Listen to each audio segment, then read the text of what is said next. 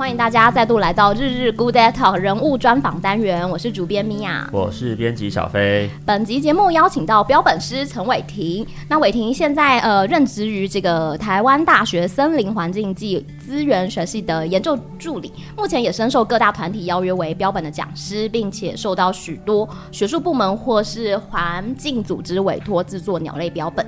那我们先请伟霆跟观众打声招呼，也稍微介绍一下你自己。嗨，大家好，呃，各位观众好，我是伟霆。那很多人都叫我标本老师陈伟霆。那我做标本哇，应该也有十来年了。那做了应该三百多只鸟吧，我自己也没有计算，因为实在太多了。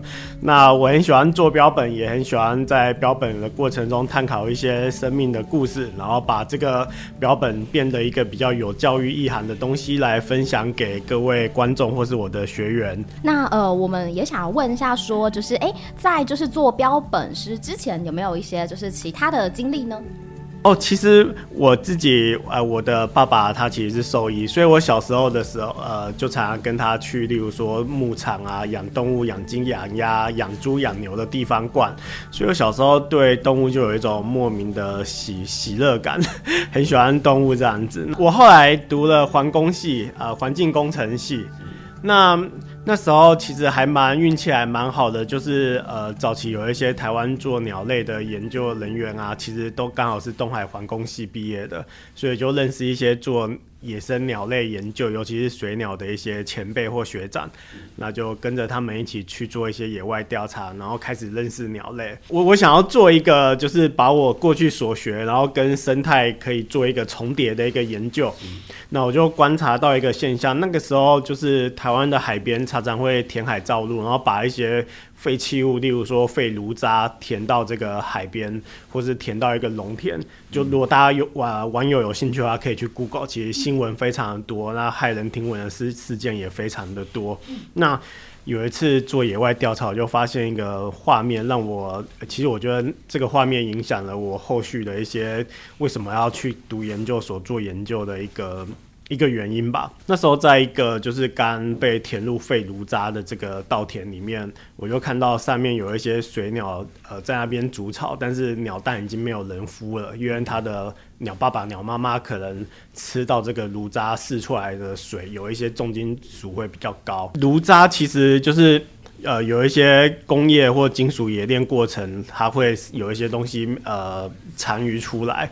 那这些东西就是呃，过去早期可能呃，为了为了方便处理或快速处理，有些比较不孝的业者就直接挖一块地，把它掩埋，就地掩埋。那因为下雨的时候，这些重金属的或一些有毒物质，可能就跟着水慢慢的溶解出来。那鸟类吃到的时候，有可能就发生一些毒理反应或中毒、死翘翘之类的。那我们那时候就看到这样的一个画面，就让我有一点 shock，震压震震惊到。那我后来就觉得说，嗯，我想要做一个研究，就是探讨台湾的这个工业污染对我们台湾，因为大家都说台湾是一个海岛国家嘛，我们有很多海鸟，有很多水鸟，工业污染这么多，那它对这个鸟类、水鸟会不会有一些毒理的呃毒害的一些影影响？那我就写了很多信给很多教授，那后来就台大森林系有一位袁孝伟老师，他也是一个做呃鸟类的一个权威，他就回信跟我说很愿意跟我谈，所以我就开启了这条路，然后直到现在。嗯，就是因为这个起起起心动念。对啊，对啊一个小小的画面改变了我这样一条路。嗯嗯嗯。那我好像在呃资料当中有提到，就是看到你过去曾经参加过呃路杀社。对不对？可不可以跟我们聊一下这段经历，跟这是一个什么样的一个社团呢？哦，其实，呃，大概是我硕士的最后一年吧，呃。就是路杀社，就是他们呃会有一些公民科学家来帮忙他们做一些尸体的捡拾，或是在路上发现有这个路杀的尸体，会做点位的回报，然后拍照做一些记录，那就可以给一些研究人员来分析说哪一个路段特别危险，哎，特别容易有什么动物被车撞，那是不是我们可以有一些防患未然的措施？例如说呃警示那些车辆要放慢速度，还是做一个道呃野生动物可以走的一个拦道。例如说在地底下挖一个洞让野生动物走，它就不会走到路上，就不会发生车祸。那呃我这是我第一份兼职的工作，就是在路沙社后面当这个呃处理这个路杀鸟类的尸体的一个标本制作员。它其实上面的组织是那个行政院特生中心，就是呃一个在研究和保育台湾的一些呃生物生态的一个研究单位。那我那时候的老板叫做姚正德老师，他也是做鸟类和鸟类标本的一个，算是一个不错的前辈。那他就给我这个工作机会。那我那时候的工作就是每天处理这个被路杀或是呃民众捡拾到鸟鸟尸，然后把它做一些呃这是哪一种啊，然后做一些记录，例如说它的翅膀长度啊、体重啊，然后公的还母的啊，然后解剖看看死因，然后把它做成标本，然后放在特生做收藏。所以是那个时候才呃，算是第一次接触到这样子制作标本的的实力嘛？哦，其实我第一次制作标本也是因为这个刚刚提到的姚正德姚老师，他呃有开了一个暑假营队，那就是专门教一些有兴趣的呃学生或研究生来做标本的一个营队。嗯、那时候我大概才硕二吧，我记 啊，时间历史久远，没有那么清楚。我我那时候就拉着我的一个同学，就说：“哎、欸，走，我们一起去玩玩看。”因为我一直很好奇，就有时候去呃，毕竟做研究或去博物馆，都会看到哇，这标本好酷啊，到底怎么做的啊？嗯，一直内心有一个好奇心，那我就去报名去学习。那学学完后就觉得自己还蛮有趣的，就自己跟在台北要跟一些朋友要了一些鸟丝，我去捡了一些鸟丝自己 DIY，就觉得哎、其实越做越有兴趣，然后就跟老师说，哎、我想要来你们这边看看有没有打工当助理的机会，所以我就去这边兼职了。那所以你做的第一只标本，你还记得是什么什么鸟类，或者是？那我想一下，我记得没错的话，应该是五色鸟。五色鸟，呃，应该是撞到撞到窗户死翘翘的五色鸟。嗯。对，所以是呃，是因为那个营队的关系，所以所以得到了那只鸟的尸体。呃、它也算台湾很常见的一种鸟类耶。哦，五色鸟其实还蛮常见的。对对，嗯、都都会的森林公园都蛮常看到，甚至你会看到有很多那个摄影机啊，摄影师拿着那种大炮，对，拍它育雏的画面。嗯嗯，对吧、啊？嗯嗯，是。那第一次就是制作这个标本的时候，你有什么感觉吗？你会觉得害怕，或是觉得排斥，或是什么样？还是很兴奋？刚刚听到这个，对啊。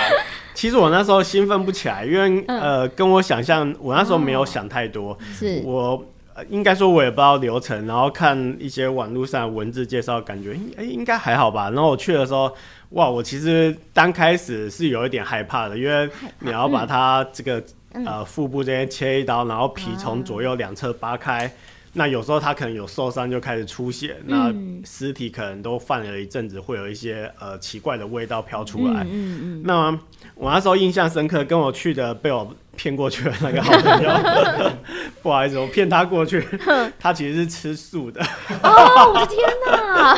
我还记得，哎、欸，我这样，嗯、我在这边说他的八卦好吗？其实我还记得，我们那时候住在同一个宿舍，就同一个旅馆，然后他晚上还啊啊啊，然后半夜好像梦游，做噩梦在那边鬼吼鬼叫。他后来还跟你还是朋友吗？啊，是啊，是啊。我还记得，因为他吃素，然后我们就经历了第一次经历了这个画面，然后我们那一天晚上就去集集的老街，就特生中心在南头集集，我们就去集集的老街找了一间素食店，我也吃素了，我也跟着吃菜，对。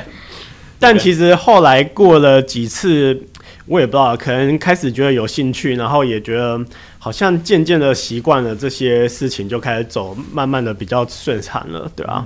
因为通常就是呃。呃，不论是尸体，或是说之后的处理一些药剂啊、福马林的这些的气味，其实都还蛮蛮强烈的。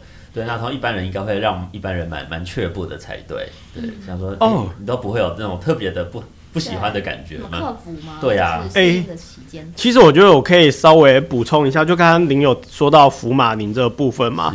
呃，其实呃，通常那种浸泡式的标本啊，比较会用到福马林来做浸泡。嗯、但是像呃，我呃给你们拍摄那种荔枝展示用的那种标本啊，其实呃福马林的使用非常的少，哦、通常是用在它已经几乎做做完成要定型了，然后会在脚趾头或是一些呃比较难做一些处理，就是肉可能没有办法处理干净的地方，稍微打一些福马林。嗯、所以其实那个用量其实并没有那么高。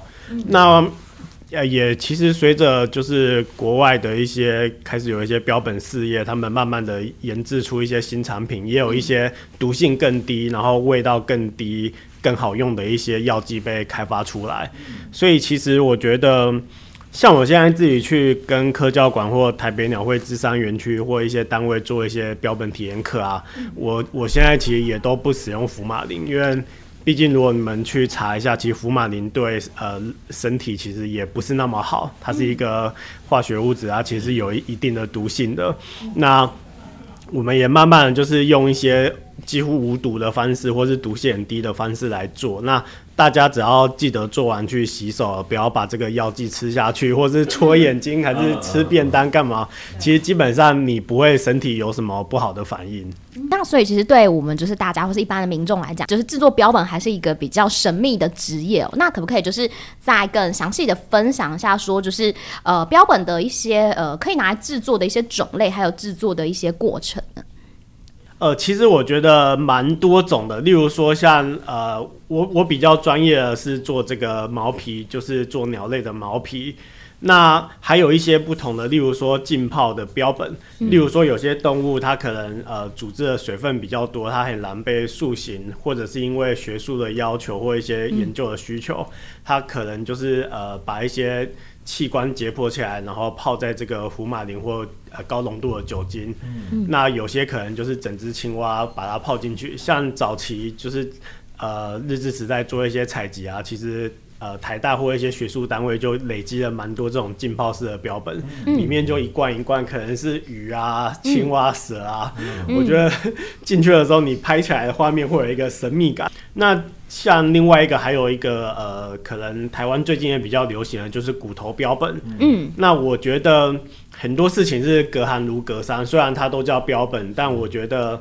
呃，你光是从毛皮，光是从浸泡，又到骨骼，每一个标本它的美感、它的细节、它的知识专业度都不同。像我身旁，我也有认识一个朋友，他是专门做骨头标本的，嗯、他是在花莲，我两年前认识的。嗯、对，他一个，他以前是黑潮基金会，好像、嗯欸、我有点忘记是哪哪哪哪一个干部的层级。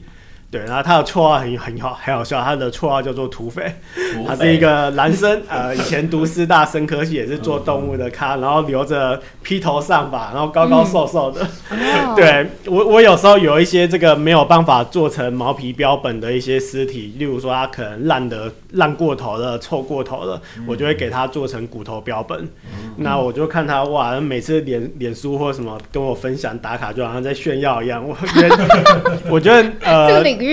那真的是很，嗯、我觉得隔行如隔山，然后看起来是一个比我更辛苦的事情，因为你看鸟这么多骨头，然后你把它的肉剃掉，或是可能泡一些容易把这个肉分解掉，你就要慢慢把骨头这样拼拼凑回来，然后又要把它连起来，然后让它站起来。哇，我觉得这个也是真的是一个专业，不是我能说的事情。所以基本上可以，呃，有骨头的都可以把它做成骨骼标本。浸泡标本的这个部分，就是水分比较多，然后难以呃防腐的这种，才能把它泡在液体里面，会比较适合做成这种标本吗？哎、欸，其实我觉得不一定哎、欸。其实有一些呃。有一些有一些器官水分比较少的也是一样，嗯、也是也是把它做在浸泡标本。哦、我觉得可能是看你采集的目的，或者是要保留什么组织来 depend on 这些事情。对。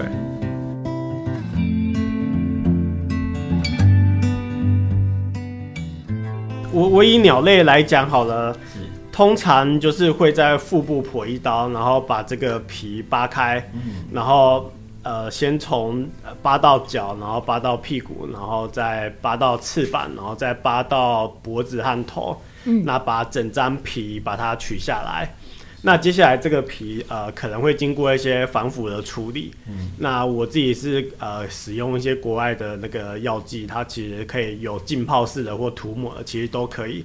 那这个处理过后，它可以让皮的这个延展性啊、寿命啊更好保存。嗯，那比较不会呃以后蛀虫啊被虫吃掉。我想问，那这个这个这个时候的羽毛还在吗？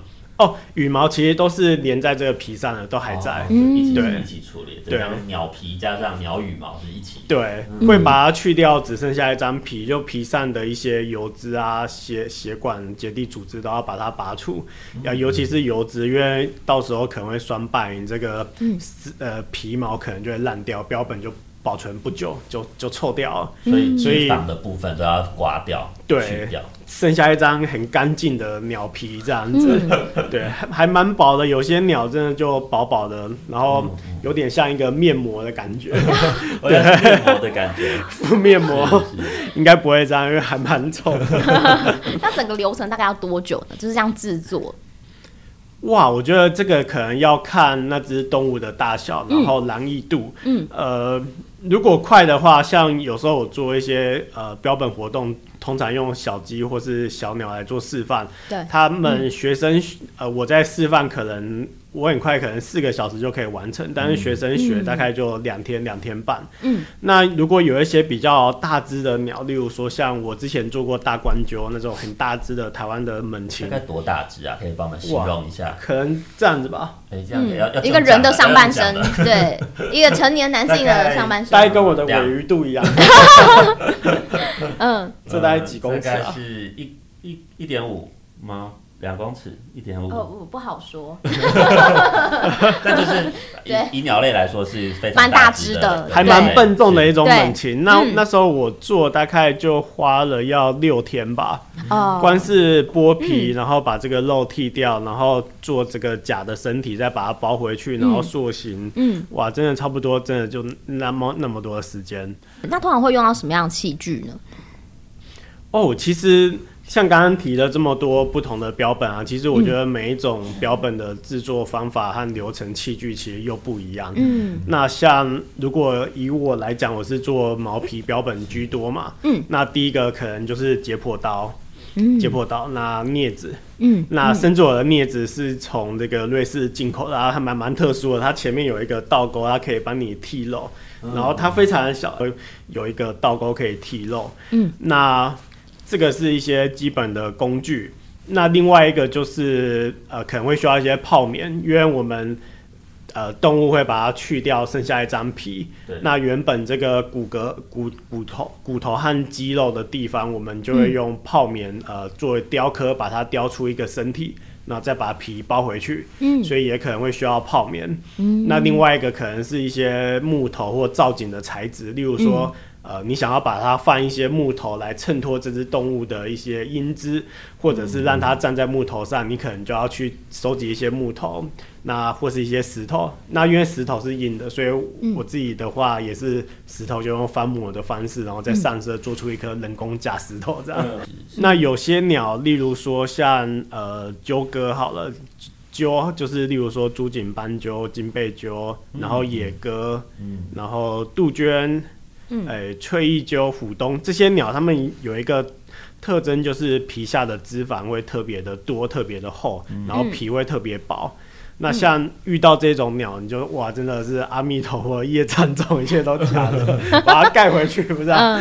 你还是要面对它，毕竟你都已经收到这个尸体了，就想办法把它复原吧。嗯，那遇到这种鸟，你真的会很累，因为它的皮会特别薄，然后很容易就破掉。嗯，真的就是吹弹可破的那种，对，然后更小心处理，就破掉，然后羽毛就掉光光了。嗯嗯，对，所以遇到这种鸟，真的神经就要绷得很紧，然后非常的仔细认真，然后。时间就会拖得很久了，嗯，对，所以其实我觉得，呃，没有一定的时间。如果小的可能就做很快，大的就做很久，那简单的就做很快，那难的真的就要花很多时间。嗯，刚刚有提到说，就是你把那个鸟皮的部分整理干净之后，嗯，那接下来是用泡棉，泡棉的部分在里面去做一个翻模跟填充嘛。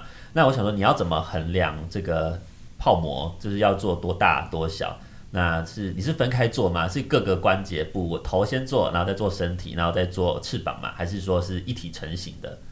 哦，其实我觉得这个底片啊，每一个标本师的经验和他的一个技技法，我觉得没有一个百分之百的做法。嗯、那以我来讲，我是喜欢分开做，就是头，然后脖子，然后他的身体。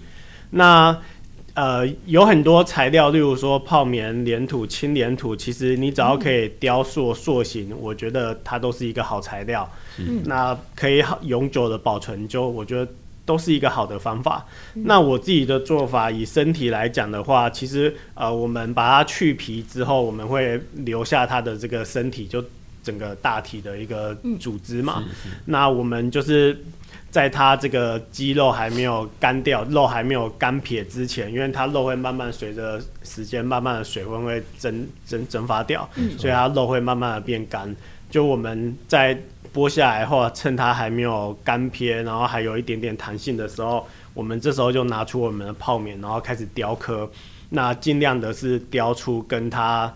呃，身体是差不多的那个形状，是尽量要差不多。嗯，那当然，其实呃，有些标本师也会有自己的小技法，例如说，有些人可能就会这个假身体做的稍微短一点，这样鸟做起来就会比较胖胖呆胖呆的，比较 Q，比较可爱嘛。嗯，对，那。有些时候，例如说你可能稍微做的大一点，因为或是你想要加强诶、欸、胸肌的部分让它大一点，嗯嗯、或者是哪些部分让它大一点，想要凸显它某些特征。所以其实我觉得这个是蛮依赖经验，还有你这个作品想要呈现出怎样的一个风貌。嗯，对。但大致上其实流程是这样子，但是我觉得细节就是这个假身体还是可以做一些微调，那就是 depend on 看你的这个。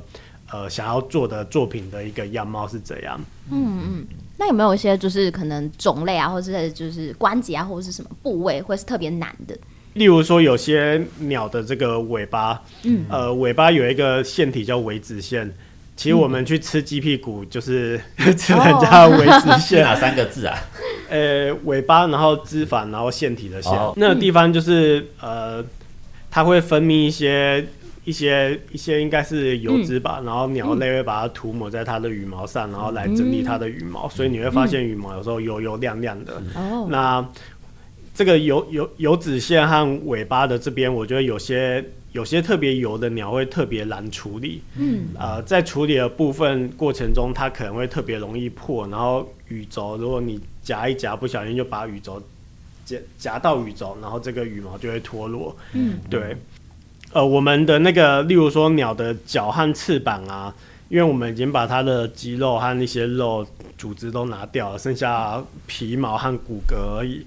那这个没有没有肌肉附着在上面，它可能就是松松的，嗯嗯，所以我们会在里面穿这个铁丝，铁丝在皮它的皮下跟骨骼之间穿过去，然后用铁丝把它的。这个关节支撑起来，嗯、所以这样它的脚才可以站立，然后翅膀才可以维持呃这个形状。是是。那有一些鸟，例如说呃，例如说像我之前做过这个很小的一些山鸟，那小小一只而已，嗯、那你就要拿很细的铁丝，然后从它的这个脚。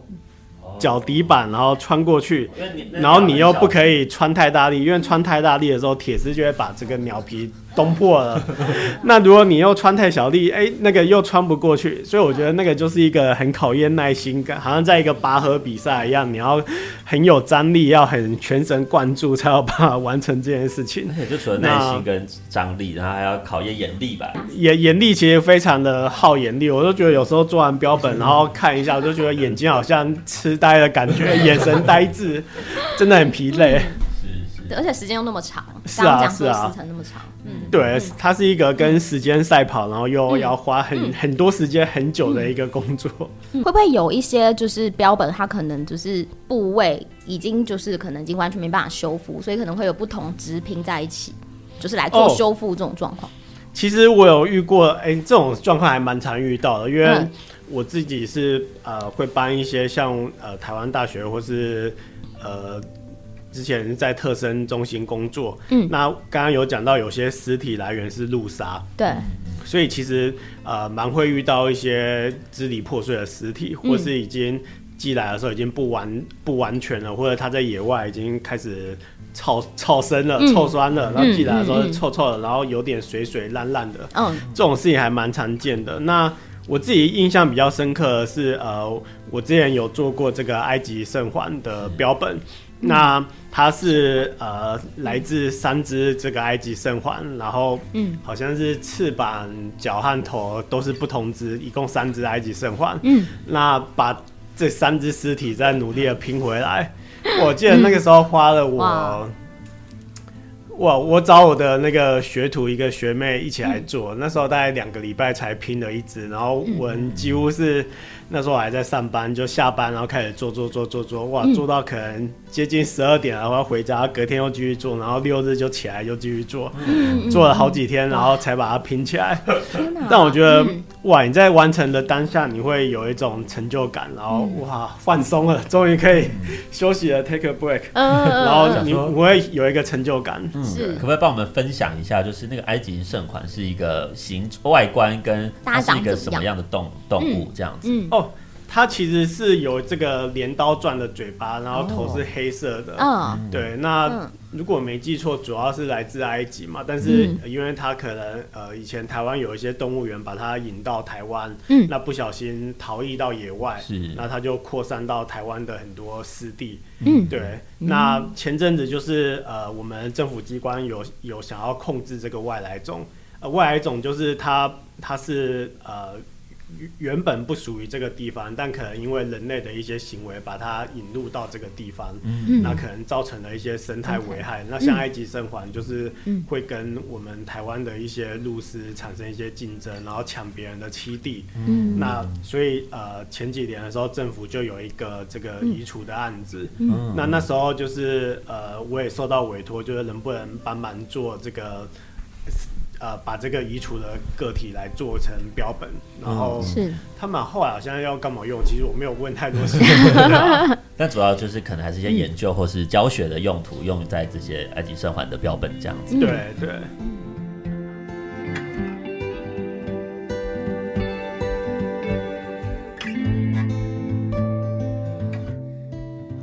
有没有一些就是你比较喜爱的标本？因为像刚刚听到，就有一些过程可能比较久，或者说比较困难，嗯、你会比较有成就感。是那有一些，那我想可能有一些收藏啊，就是已经做过这些标本，有没有哪一些是你比较喜欢的呢？哦，我其实之前做了两只鹦鹉在恩爱，然后互相整理羽毛过程，然后他们还把这个羽毛竖起来。嗯，因为鹦鹉通常在整理羽毛的时候，他们会觉得舒服，然后就把羽毛炸开。然后我我做的标本就是做做呃，把这个当下把它冻结在这个标本里面。嗯，我觉得这是我最喜欢，目前为止最喜欢、印象深刻的一个标本。嗯，对。那这件标本我 身旁是有人出高价要卖，然后我一直不卖。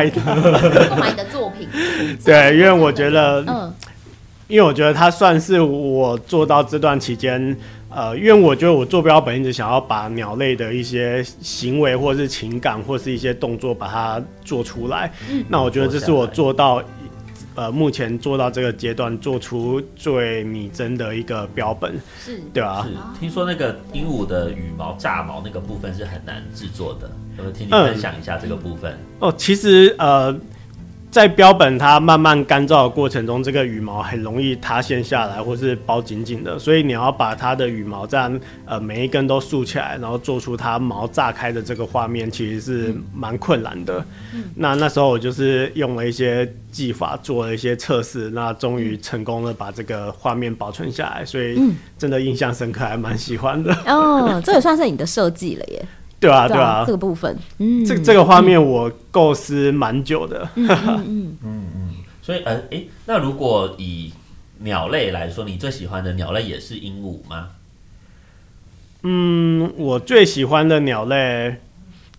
我觉得政治正确的说法是要说小燕鸥，因为我的 我的硕士论文就是做这个小燕鸥的独立的一些研究。是。那我觉得，诶、欸，我觉得我硕士这段期间也给我人生很多回忆和经验啦，尤其是那时候去彰化、宜兰、澎湖各地做小燕鸥的调查，然后还遇到那种淹大水、下大雨、台风天或什么，就是人生难忘的经验，所以。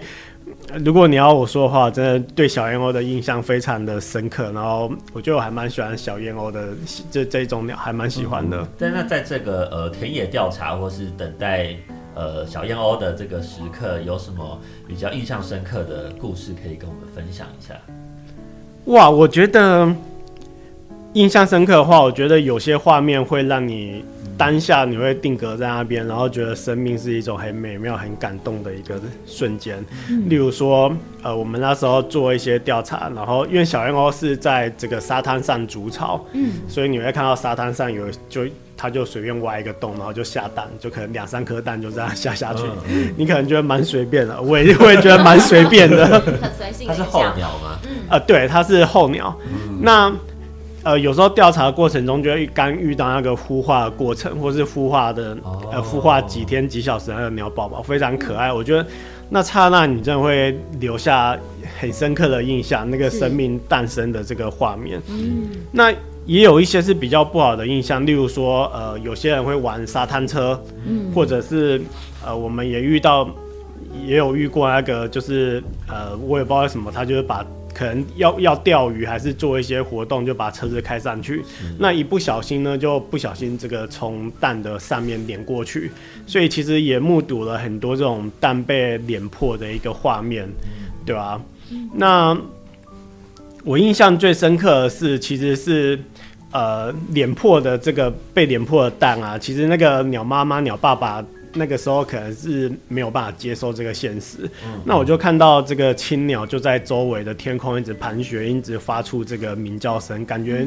你可以感到这个鸟的生命也受到打击，这些鸟爸爸、鸟妈妈也非常的慌张、沮丧、难过。其实你从当下那个场场景是可以感受到生命的这种哀伤感的，因为它呃会找一些木头或贝壳来做它的鸟巢，做一些点缀，然后维持它鸟巢的形状。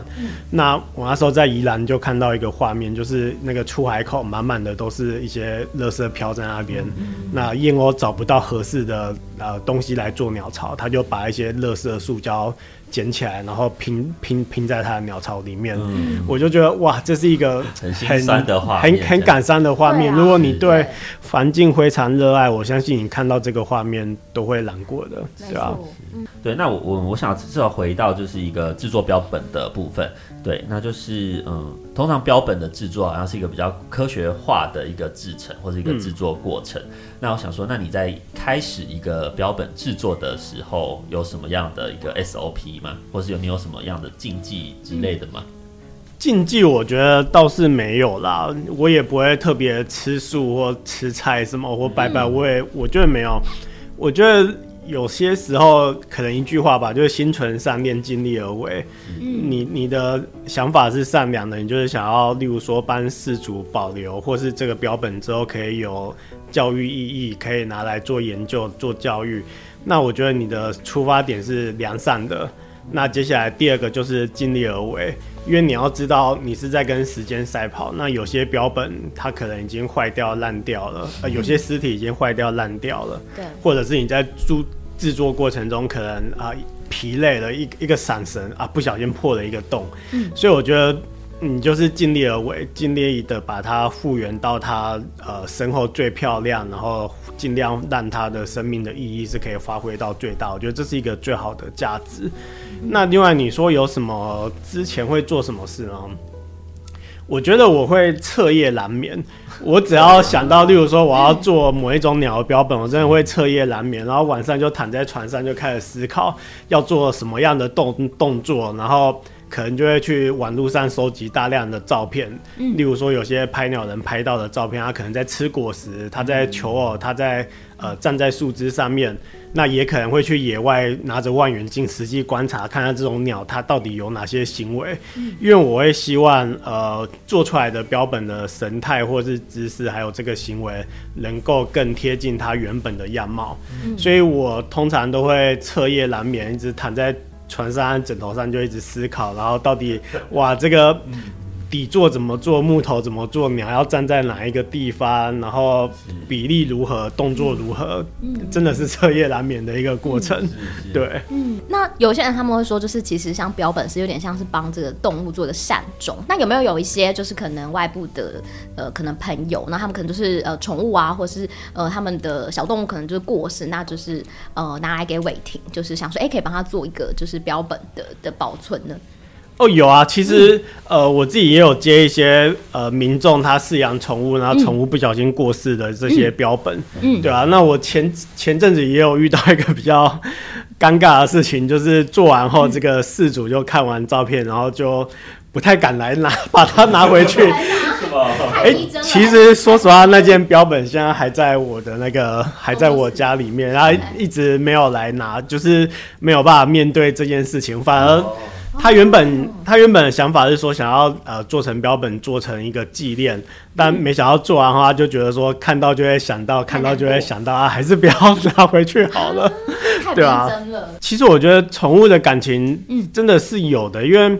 有些时候，雇主就会传一些他们生前拍的照片，嗯、例如说他的宠物鹦鹉可能特别喜欢歪歪头，或是喜欢呃脚抬起来，或做一些逗趣的照片，嗯、然后会希望我说呃做好的标本不能模仿他生前的这个照片，嗯、那我们就是尽量的把它复原，然后能够呃帮事主达成这个心愿，当然是最好的，嗯，对啊，我觉得这个。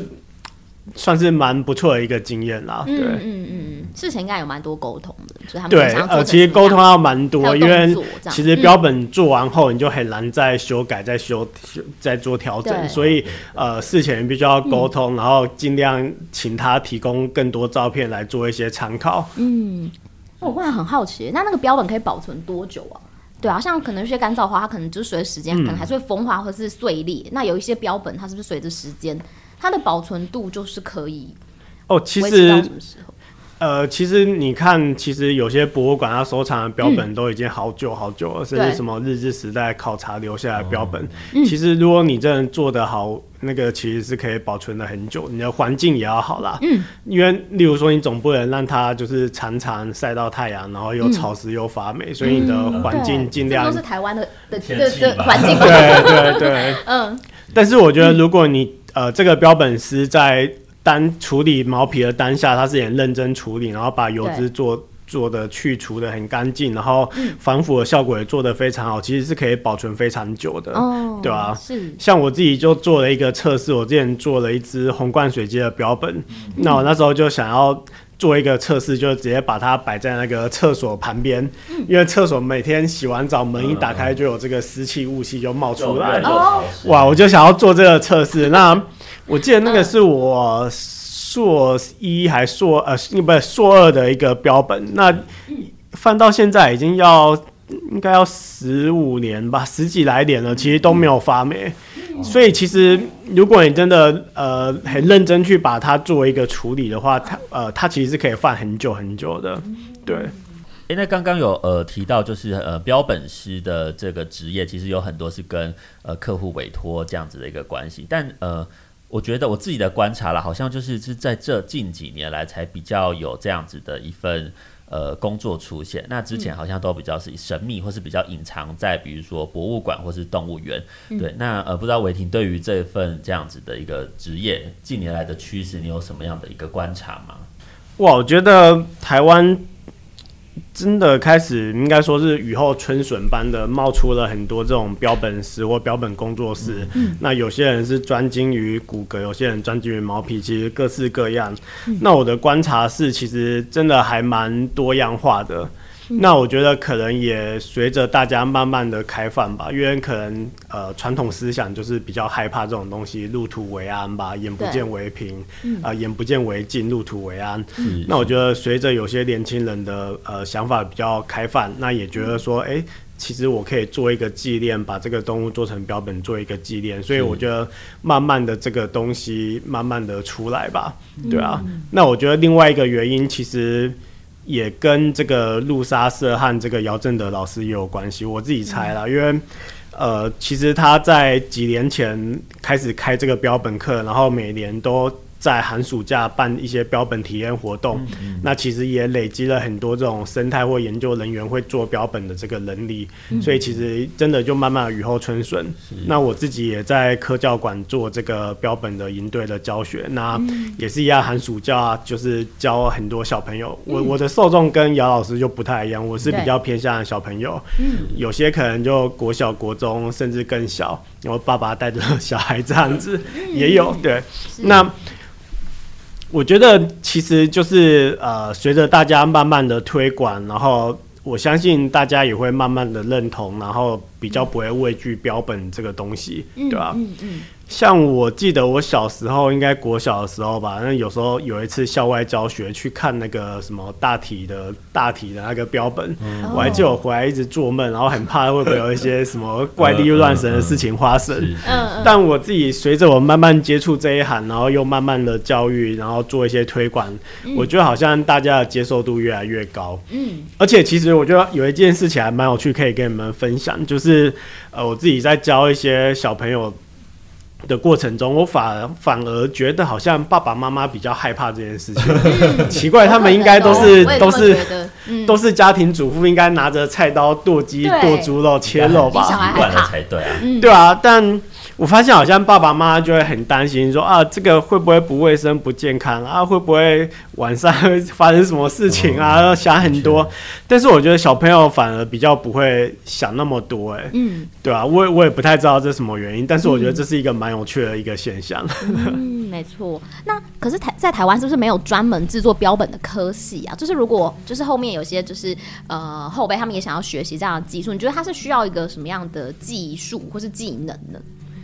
嗯，其实台湾说说实话，对，的确没有相关的科系。嗯，那我以以我自己来跟大家分享好了。嗯、呃，我收了蛮多学徒的，我有一位学徒，他是、嗯、呃，我觉得应该说学徒辈里面他技艺最高，然后学有专精的这个学徒，哦嗯、我就来他的分享。好，他其实是呃物理，呃物理治疗，哎哎还是物理。对，应该是物理治疗。嗯嗯嗯。对，他是一个物理治疗师。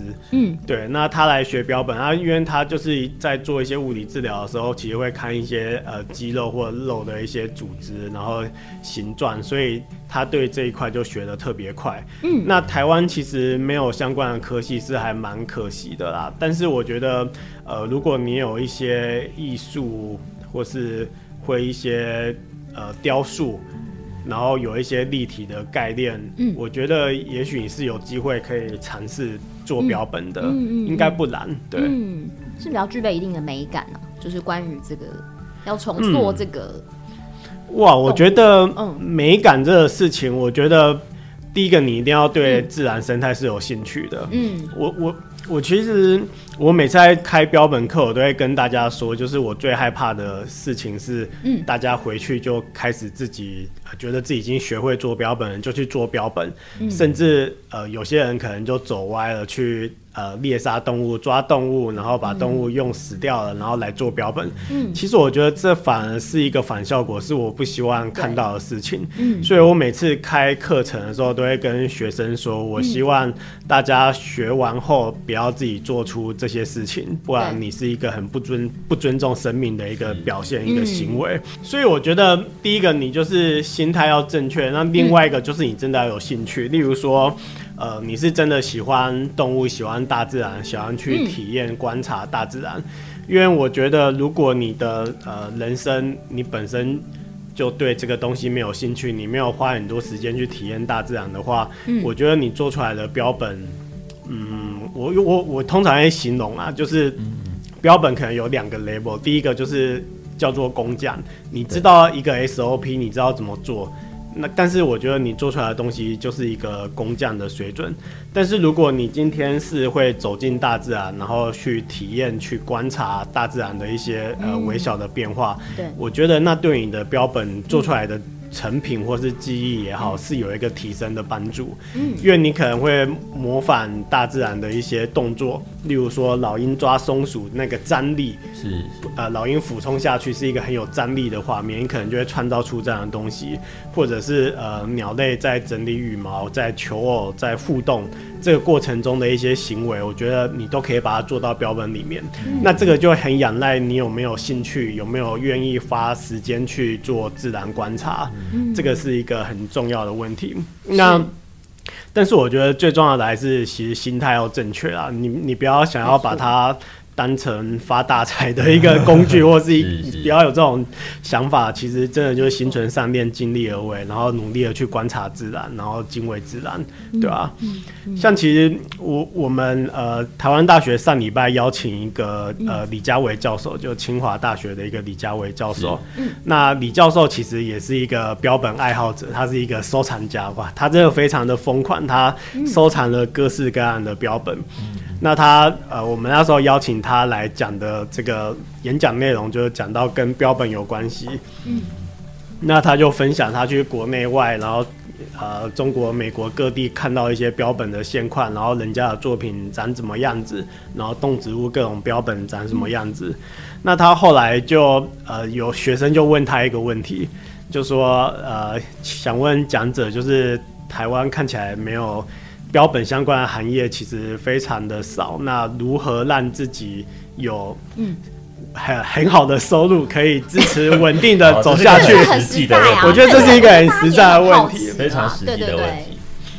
后来李老师的回答是活在当下，然后他就走下台，就看看看我。说哎、欸，台下也有一个很好的标本是，我也很喜欢他的作品，就把麦克风丢给我，然后来你来分享一下你的想法。我、嗯、我后来跟这个观众呃，跟观众分享我的想法，也是活在当下。嗯，因为说实话，如果你跟欧美或是国外来比啊，其实他们在国外有很多呃标本的企业、嗯、工作室。甚至博物馆都聘了很多专业的标本师，然后他们也有很多比赛，然后杂志各种各样，嗯，非常的五花八门，真的非常各种各样。但是在台湾其实没有这样的文化氛围，对，没有这样的社会啊商业氛围，所以你在台湾，说实话，如果你百分之百要用标本来当成你的主要收入，我觉得那是会非常辛苦。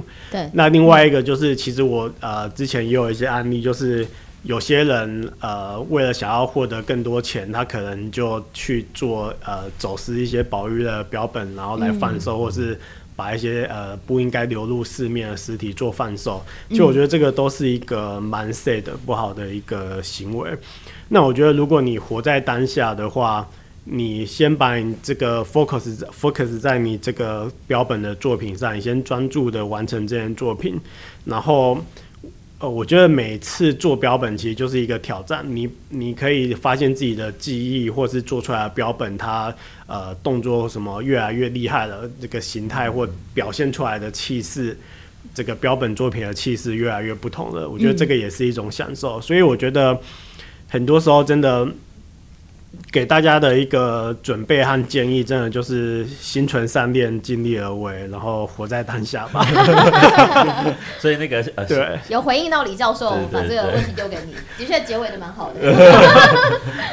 对，听起来还是那个现实的上面，还是就台湾的目前的大环境，好像还是没办法支撑这样的一个专业的职业出来来来维生这样子。对，还是回到初心，然后还有在创作上面的一些追求。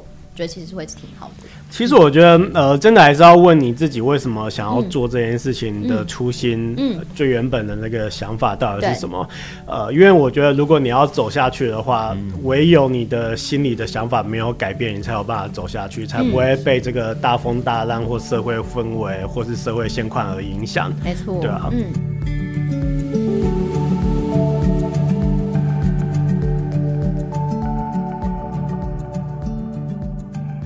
因为这期杂志是以视觉为出发，然后来谈什么是美，然后我们想要追问，就是对于一个标本师来说，呃，怎样的东西、怎样的标本、怎样的作品会是美的？那你觉得美是什么呢？然后我来请威婷跟大家分享一下。其实我觉得美它是一个蛮主观的想法，因为不同的社会文化或氛围，或者当下的流行，它会创作出不同的美的东西。嗯，这个是随着时代潮流一直在在变、在变、在变化的。那其实我们其实看一些国外标本竞赛的作品啊，你会发现，例如说早期可能真的就是鸟站在岩石上，然后慢慢有人做出哎鸟的一些动作。然后也慢慢的，后来又有人做出，哎，把植物也做成标本，然后跟鸟做搭配，然后把整个氛围营造出来。所以你可以发现，呃，标本的美，它是一直随着技艺、技术，然后科技、文化或什么，慢慢的挑战，慢慢的改变。那我觉得，如果要美的话，我对美的想法，就是尽量的把它复原到身身呃身后最美的那个。那个情况吧，我觉得也许就是，例如说你观察自然，你就会获得一些启发。那也许你可以做出一个比较静态的标本，它就可能是一个临近的美。嗯、那如果你是有一个动态的标本，例如说我刚刚说的这个老鹰抓老鼠呃松鼠的画面，它就是一个有张力、有动态的美。所以我觉得美呢，到底是什么？我觉得回到最初，可能就是嗯。你努力的观察自然，观察自然，那欣赏自然，那过程中你就会慢慢的对这个自然生态有一个呃美的一个感受，那你的标本就会尽量的做出这个符合生物的一个样貌，那尽量把它复原，我觉得这个就是最美的一一件事情。那呃。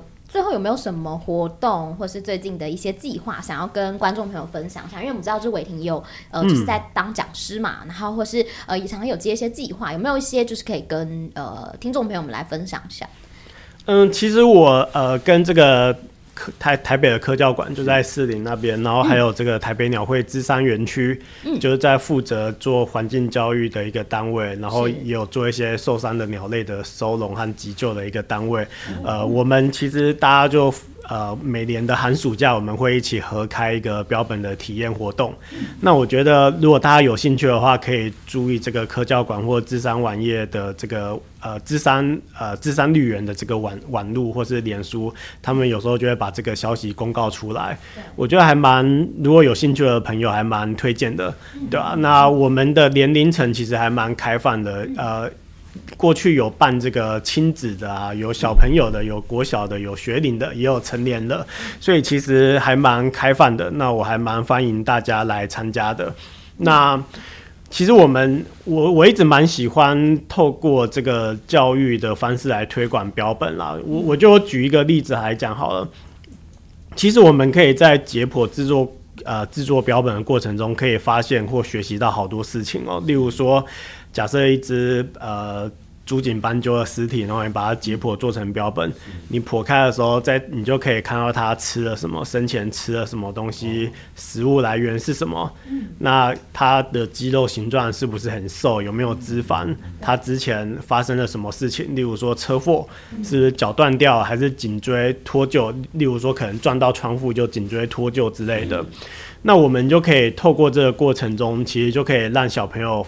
发现说，其实哇，原来动物会吃这么多东西啊，吃这么多谷物。那原来我们人类其实造成了野生动物这么大的危险。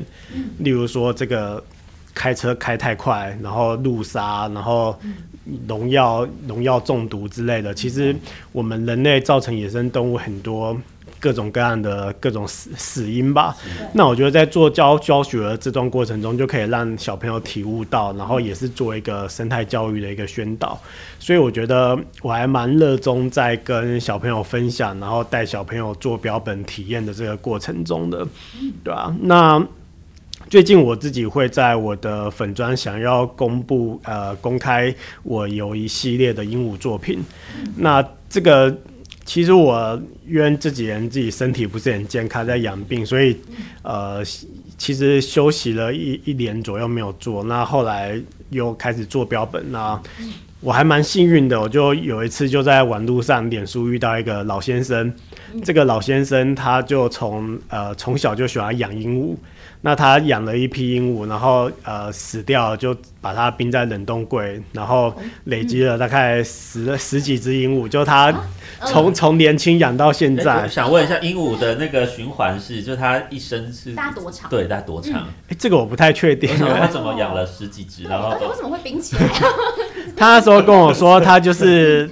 一直想要，他就说他听说有一种行业，就是可以把动物做成标本，然后从以前就听说了，然后他就一直一直把这个尸体冷冻保存起来，一直想要遇到这样的。这样的人帮他做成标本，那我后来就在朋友的介绍下，在网络上认识他，然后就去拜访这位老先生。那他后来真的就拎了一袋麻布袋跟我说，然后每只尸体都还有那个标标签，这个是几月几号啊，什么鹦鹉什么名字，这就是他一生中的收藏。然后他就跟我说，他很希望有一天可以有人帮他做成标本，然后。他说：“呃，也不一定要再还给他，也许你就做几只有意义的还给他就好。那其他希望找到一个人可以把它做成一个标本，然后做成呃分享给大家收藏收藏下来，它对吧？那所以，我可能最近这半年内就会，呃，那那批尸体已经慢慢的在做了啦。那也许这半年内会把它做成一个作品集，然后把它分享给大家吧。嗯，所以也是会像是呃，比如它是有一种姿态的状态。”的来的一种展现嘛，就比如说他们在呃，我在嬉戏呀，觅食。对哦，对我比较想要做的其实是呃，个体跟个体之间的关系，例如说他们看着彼此帮彼此理毛，或者是呃鹦鹉在恋爱的那种感觉，或者是我我我想要模拟的是他们各个行为，然后透过呃简单的木头把它这个氛围把它呈现出来。嗯，对，是。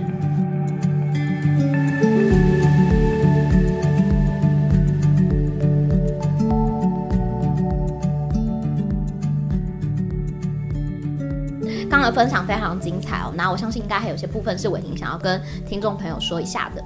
嗯，其实呃，我刚刚讲到有一个几年前做标本认识的一个朋友，他叫土匪，绰号叫土匪，然后住在花莲。嗯、那他其实呃心里就有一个心愿，就是如果他哪一天离开这个世界了，他会很希望说他做的这些骨骼标本能够找到一个好的收藏的空间，或是有一个地方可以收藏，或是有一些单位可以接手，让这个意义可以继续流传下去。嗯，那我一直内心。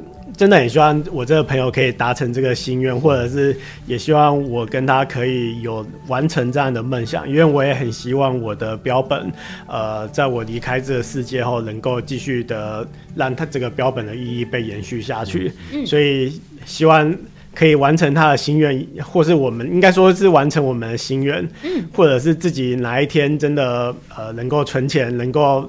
有一个好的地方，然后来把这些标本做一个储存，然后开一个什么标本教育相关的一个、嗯、一个空间。哦，对对对，或许有一个一个教育空间，我觉得这是一个很棒的事情，这是我一个梦梦、嗯、想，对，希望可以达成。现在的确也是蛮很，就是很富含一种教育意义，然后也像伟霆之前说的，就是说，对，标标本是不能只做标本，不然就它就是一个剥皮的工匠这样子，嗯、对对对。好，那如果呃，对于标本有兴趣的朋友，要该怎么联络到你呢？哦，如果大家有用脸书的话，可以在这个粉丝专业搜寻，就是标本老师陈伟霆，那就可以到我的粉丝专业。那我自己也有个人网页，就是呃粉专也会连接。那如果大家有兴趣的话，欢迎来看。今天非常感谢，就是标本师伟霆来到我们的节目，聊了许多关于标本制作这一行非常专业，然后还有比较少人知道这个部分的知识。那所以呃，如果刚刚所说对标本有兴趣的朋友，可以持续追踪伟霆的粉专，标本老师陈伟霆是。好，那再次感谢伟霆来访我们的节目，那也欢迎大家持续锁定日日 Good Day Talk，并将节目分享给你周遭所有的朋友，谢谢大家，谢谢伟霆，嗯，好，谢谢主持人。